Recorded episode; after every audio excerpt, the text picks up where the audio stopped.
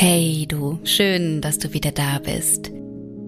Während ich diese Zeilen hier gerade für dich aufnehme, sitze ich an meinem Schreibtisch und schaue den ersten Schneeflocken zu, wie sie durch meinen Garten tanzen und dann ganz langsam die Erde berühren. Neben den Wellen des Ozeans ist das ein Schauspiel, dem ich wahrscheinlich den ganzen Tag zuschauen könnte, in dem ich ganz aufgehen, ganz eintauchen kann. In diesem einen Moment. Und gleichzeitig erwische ich mich auch manchmal dabei, wie ein Teil in mir irgendwann unruhig wird und zuerst leise, dann lauter ruft, bitte tue nun etwas, bewege dich wieder, werde aktiv. Irgendwann kommen die Rufe dann auch ohne das Bitte und werden forscher. Sie klingen dann eher so, kannst jetzt hier nicht einfach nur sitzen und den Schneeflocken oder Wellen zuschauen. Du kannst es dir nicht leisten, es ist noch so viel zu tun. Oder wenn das und das erledigt ist, dann hast du Zeit dafür. Manchmal gelingt es mir, diese Stimmen einfach nur zu hören und da sein zu lassen. Manchmal gebe ich nach und beende mein Beobachten, mein Nichtstun. Doch woher kommt dieser Drang zum permanenten Tun? Und vor allem, wer in uns hat das Gefühl, permanent tun zu müssen? Wer in uns ist angetrieben und wer getrieben? Denn versteh mich nicht falsch, ich tue auch unheimlich gerne.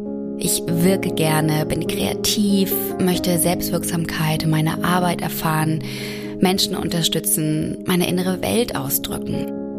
Doch bei allem stellt sich mir auch die Frage, wer da gerade am Werk ist, wer da in mir wirken möchte.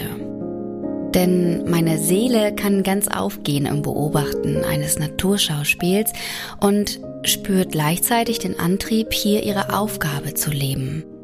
Lassen wir sie ans Steuer, kann sie die anderen Anteile in uns in ihr Team holen, unseren Verstand, unseren Körper und auch unser Ego, um dann dem Ruf des Herzens zu folgen.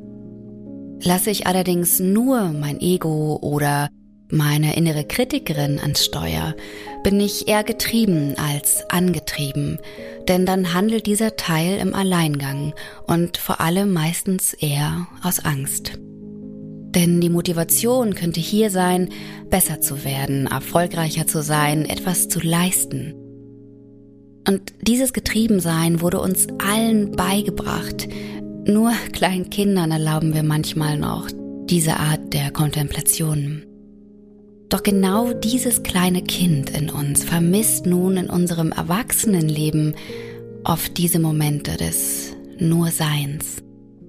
Wenn es in unserem Leben irgendwann darum geht, den eigenen Wert zu beweisen, nicht zu scheitern oder Liebe im Außen zu bekommen, dann haben wir einen Teil an Steuer gelassen, der immer tun muss, dieser Teil, der nur noch getrieben ist, kann es sich nicht leisten, den Schneeflocken zuzuschauen. Einfach nur das zu tun oder besser einfach nur zu sein. Das heißt, die Frage ist ja auch, wer in mir führt gerade?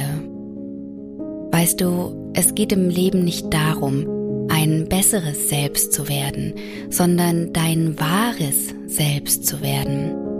Und dieses wahre Selbst erfährst du manchmal genau in den Momenten des Nichtstuns. Denn dann entsteht eine Lücke, eine Pause im Tun. Und dein wahres Selbst hat die Möglichkeit, zu dir zu sprechen. Und wenn es zu Beginn nur ein Flüstern ist. Und wir können dann allen Anteilen in uns zuhören, die aus Mangel an Liebe handeln und tun und ihnen nach und nach unsere Liebe schenken. Wenn du weißt, wer in dir gerade führt, diesen Anteil kennenlernst und vielleicht auch Wunden heilst, dann kannst du auch die Führung wieder verändern. Und wenn du dann dein wahres Selbst, deine Essenz immer mehr ans Steuer deines Lebens setzt, kannst du dein Tun in Kooperation mit all den anderen wundervollen Anteilen in dir erleben und gestalten. Und deine eigentliche innere Kraft kommt schließlich wirklich zum Tragen. Lasst uns also ab und an einfach nur die Schneeflocken beobachten und uns darin selbst erkennen. In Liebe und bis nächste Woche, deine Pauline.